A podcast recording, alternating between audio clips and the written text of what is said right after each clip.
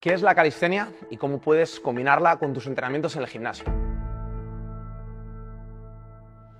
Conocemos como calistenia al entrenamiento del cuerpo que utiliza como principales herramientas tu peso corporal y la gravedad.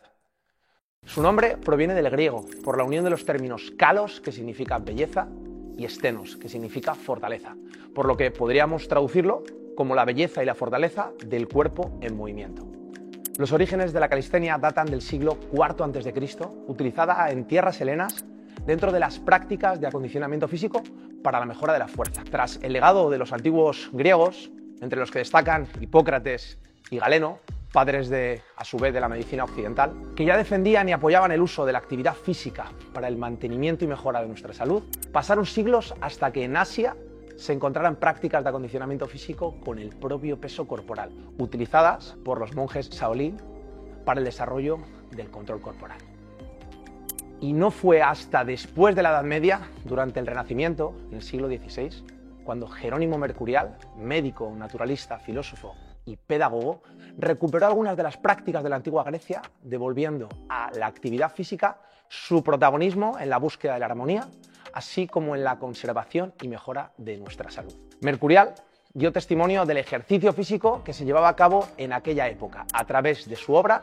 de arte gimnástica escrito considerado por algunos como el primero sobre lo que hoy conocemos como educación física. Realmente la calistenia, con o sin ese nombre, lleva practicándose durante años y forjando la condición física de múltiples cuerpos militares y fuerzas del orden, desde los cuerpos de seguridad y protección civil del siglo pasado hasta las Fuerzas Armadas y cuerpos del Estado a día de hoy. De hecho, en la mayoría de los procesos de selección de personal, en las oposiciones, existen pruebas que conllevan el manejo del propio peso, ya sea sobre una barra trepando una cuerda o debajo del agua o encima de una pista de atletismo. Como práctica físico-deportiva, la calistenia la componen como principales ejercicios el grupo de push-ups o fondos, el grupo de pull-ups o dominadas y el grupo de squat o sentadillas como los más representativos. Obviamente, dentro de cada uno de estos grupos existen progresiones, regresiones y elementos estáticos que confieren a esta disciplina una mayor complejidad que la simple repetición de repeticiones y series. A la par, la calistenia, ya sea de forma paralela o nutriéndose de esta, lleva construyendo la base de la preparación física de la gimnasia olímpica, actual gimnasia artística, que es deporte olímpico desde el comienzo de los Juegos Olímpicos modernos, en 1896. En las calles de Brooklyn, a partir de los años 80-90, se extendió un fenómeno de entrenamiento entre la población urbana conocido como street workout, que no dejaba de ser pues, calistenia, pero en la calle, desarrollada con un objetivo tanto funcional como estético. Además de los principales ejercicios dinámicos que hemos mencionado, los ejercicios isométricos, también llamados estáticos, tienen un gran protagonismo en esta disciplina, así como ejercicios y elementos más acrobáticos que interactúan o guardan relación directa con el parkour o la gimnasia. E incluso hay un tipo de modalidad de entrenamiento y de competición que combina ejercicios con el propio peso corporal más un peso externo lastrado, además de introducir ejercicios con cargas externas como los propios del powerlifting. Esta disciplina se conoce como street lifting y comprende principalmente cuatro pruebas.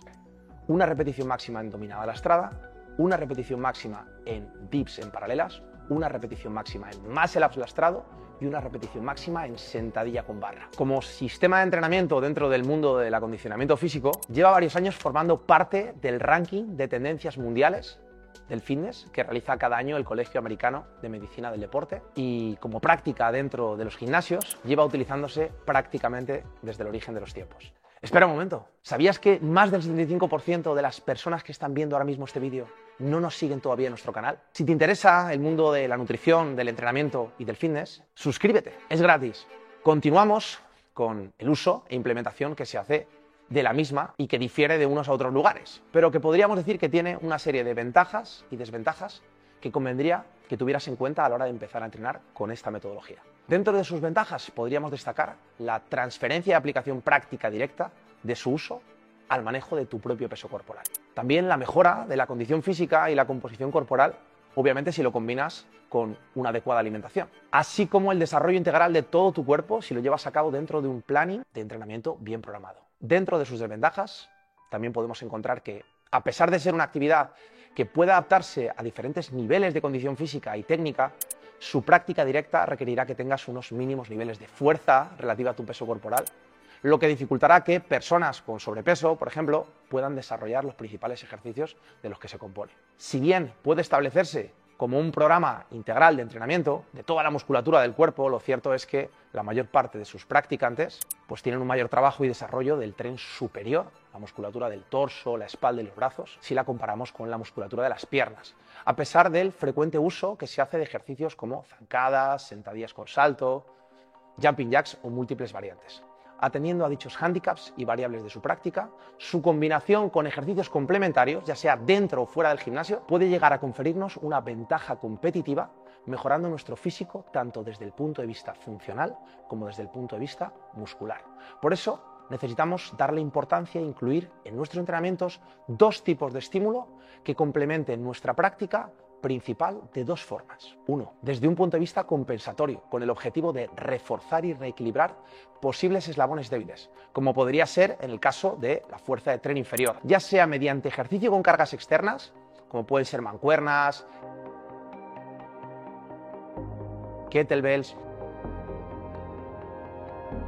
o cualquier otro tipo de implemento, como a través de ejercicios de transporte de cargas, como puede ser un paseo granjero, un paseo camarero o desaceleraciones y aceleraciones que trabajen la velocidad con pendiente. Y dos, desde el punto de vista del refuerzo específico, recordando la importancia de la periodización de nuestra preparación física para potenciar más aún nuestros puntos fuertes, ya sea mediante el uso de recursos de materiales complementarios, como podrían ser bandas elásticas, TRX, anillas o paralelas, si no hacíamos uso antes de este tipo de materiales, así como la aplicación de ejercicios unilaterales que podrían ser remos a una mano, planchas laterales o preses alternos que si bien simulan los movimientos de tracción y empuje que realizamos en calistenia, te pueden ayudar a reforzar y potenciar ángulos del rango de movimiento que hasta ahora no teníamos tan entrenados. El desarrollo de una condición física completa, integral y polivalente exige de nosotros la combinación y variación de diferentes técnicas, más allá de cerrarnos al uso exclusivo de un solo tipo de ejercicios. Por eso, si quieres seguir progresando en tus entrenamientos, además de entrenar duro, es importante aprender a entrenar y no conozco mejor sitio para ello que en AudioFit. Así que llegando al final de este vídeo, te dejo tanto en la descripción como en el link del primer comentario el acceso a una formación exclusiva para que puedas complementar toda esta información y convertirte en un deportista y en un entrenador mucho más completo. Nos vemos en futuros vídeos. Gracias por tu atención y hasta pronto.